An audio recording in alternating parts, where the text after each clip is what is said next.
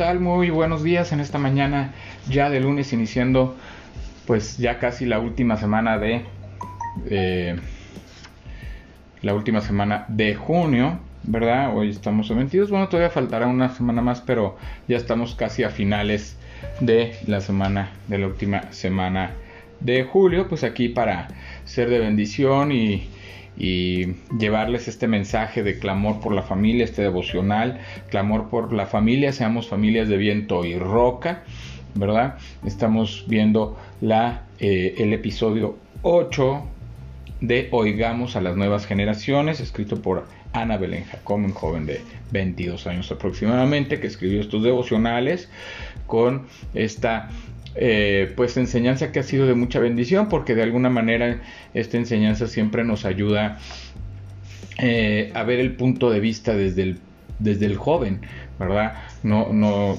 debemos también los adultos de repente escuchar a los jóvenes, escuchar lo que están eh, viviendo estas nuevas generaciones, lo que están pasando y lo que están sintiendo. Entonces, pues de alguna manera, pues esta es una manera de, de cómo ellos ven a Dios, cómo, cómo se les refleja en su vida y cómo puede ser útil también para nosotros que somos adultos. Eh, hoy vamos a empezar con el último, ya es el último tema de este episodio 8 que es comunidad que enciende corazones, ¿verdad? Tomado de Eclesiastes 4, 9 y 10. Mejor dos que uno solo, pues tienen mejor recompensa por su trabajo. Porque si caen, el uno levantará a su compañero, pero hay del que cae cuando no hay otro que lo levante, ¿verdad? O sea, mejor dos que uno solo. Son dos mejor que uno, porque cuando uno se cae, cuando uno falla, el otro está ahí para levantarlo, para ayudarlo, para apoyarlo y para fortalecerlo, ¿verdad? Somos una comunidad. La iglesia, pues es una comunidad, eso significa la palabra iglesia, comunidad, asamblea. Somos una comunidad que debemos estar fortalecida apoyándonos, ayudándonos, no juzgándonos, no criticándonos, más bien ayudándonos los unos a nosotros, fortaleciéndonos con la palabra de Dios y llevando un mensaje de amor entre primero y edificándonos primero entre la familia de la fe y después hacia afuera, ¿verdad? Que se vea ese reflejo hacia afuera, también aquellos que aún todavía no son creyentes. El ser humano por naturaleza es un ser afectivo y relacional, necesita de afinidad y conexión con otras personas. Necesita amar y ser amado, comunicarse, experimentar y compartir en su vida. Observo que la calidad de las relaciones humanas ha disminuido poco a poco, no solo en ambientes estudiantiles y laborales, sino también a nivel de la familia y la iglesia. Muchas personas jóvenes y adultos deciden visitar una iglesia para mejorar su relación con Dios y en su diario caminar necesitan del apoyo de otros hermanos que les den la bienvenida y les hagan sentirse como en casa, parte de una comunidad. El Señor nos dice en su palabra cuán importantes son las relaciones entre familiares, hermanos en la fe y amigos para ir desarrollándonos en ciertos aspectos de nuestro carácter. Cuando estemos caídos, nuestro amigo vendrá a levantarnos. Cuando estemos desmotivados, nuestros hermanos vendrán a animarnos. Nos necesitamos unos a otros, mejor dos que uno solo. Es tiempo de ser más comunidad y menos iglesia. Por lo menos en ese sentido de solo estructuras y actividades. Necesitamos ser una comunidad en la que tanto los jóvenes como los niños y los adultos se vean animados y desafiados a fomentar nuevas relaciones profundas y sinceras. Necesitamos ser comunidades que encienden corazones para amar a Dios y a los demás.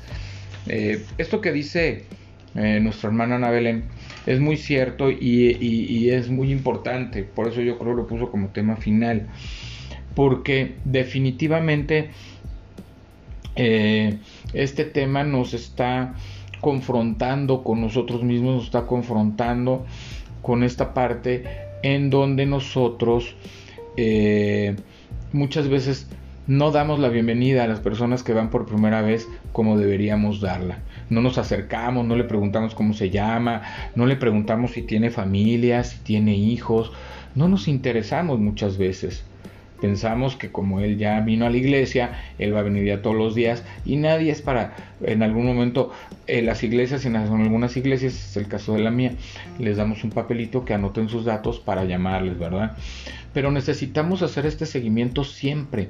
Este seguimiento es ya cuando, eh, cuando vas por primera vez, cuando sigues yendo, cuando entregas tu vida a Cristo, después de que entregas tu vida a Cristo, te bautizas, todo ese tiempo necesita haber un acompañamiento de los hermanos para la vida espiritual de, este hermano. ¿Por qué? Porque tiene que empezar a madurar y crecer. Si no madura y crece, entonces se va a estancar o se va a retraer y nunca más va a volver a, una, a, la iglesia para tener una relación, porque al fin y al cabo somos una comunidad, somos una asamblea, somos personas y necesitamos sentirnos parte de esta familia de la fe, porque al ser hijos de Dios y, al, al aceptar a Jesucristo como Señor y Salvador, usted forma parte de la familia, usted entonces forma parte, es hijo de Dios, entonces usted es hermano, Del que es hijo de Dios.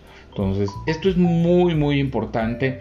Deberemos eh, tomar conciencia de que nosotros tenemos un, un, lugar muy importante para brindar amor, para brindar cobijo, para brindar también la fortaleza que tienen que sentir, porque ¿quién va a manifestar a Dios si no es el creyente? Nosotros tenemos que manifestar a Dios, necesitamos manifestar a Jesucristo como Señor y Salvador en nuestras vidas para que otros anhelen, ¿verdad?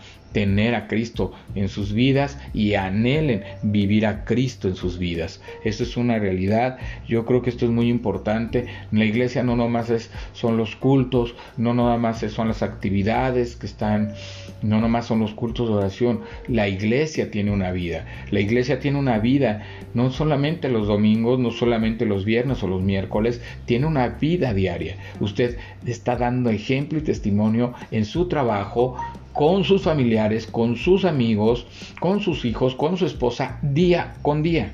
Por eso usted debe despertarse con un eh, e ir a la intimidad con Dios para saber qué es lo que Dios quiere para su vida y en ese momento pedirle a Dios sabiduría para que todo lo que acontezca sea cobijados en el amor y en la presencia de Dios y que nosotros podamos cada día ser de testimonio y de ejemplo y tender la mano al necesitado, aquel que es creyente y aquel que no lo es. ¿Por qué?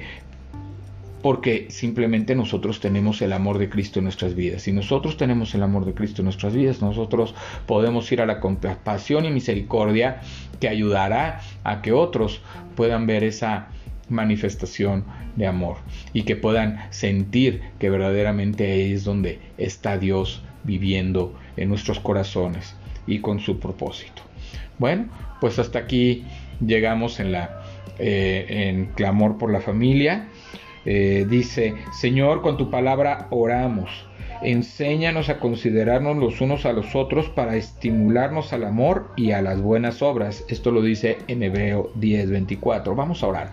Señor Dios Padre Santo, Dios Padre Eterno, que cada familia que esté escuchando haya escuchado vaya a escuchar este mensaje, Señor, tú puedas poner este mensaje en su corazón para que podamos compartir, para que podamos apoyarnos, para que podamos estimularnos, para que podamos amarnos cada día, Señor, y ser de apoyo y de y de firme amor hacia los demás. Tú has puesto ese amor en nuestros corazones y en nuestras vidas, Señor.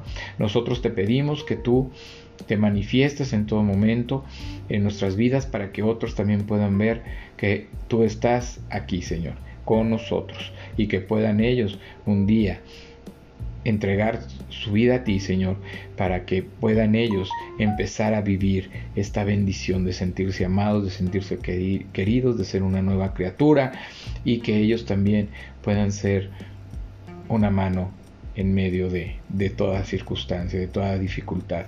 Yo te pido, Señor, que tú eh, seas con cada uno de nosotros, que nos ayudes a ser de testimonio y de ejemplo, que pongas esa compasión y misericordia, Señor, de ayudar al caído y de apoyarnos y levantarnos los unos a los otros, ya sea dentro de la iglesia o fuera de la iglesia, Señor. Siempre estar al pendiente y siempre estar dispuestos a escuchar tu palabra, a obedecerla y a rendirnos ante ti. Todo esto te lo pedimos hoy en el nombre de Jesucristo.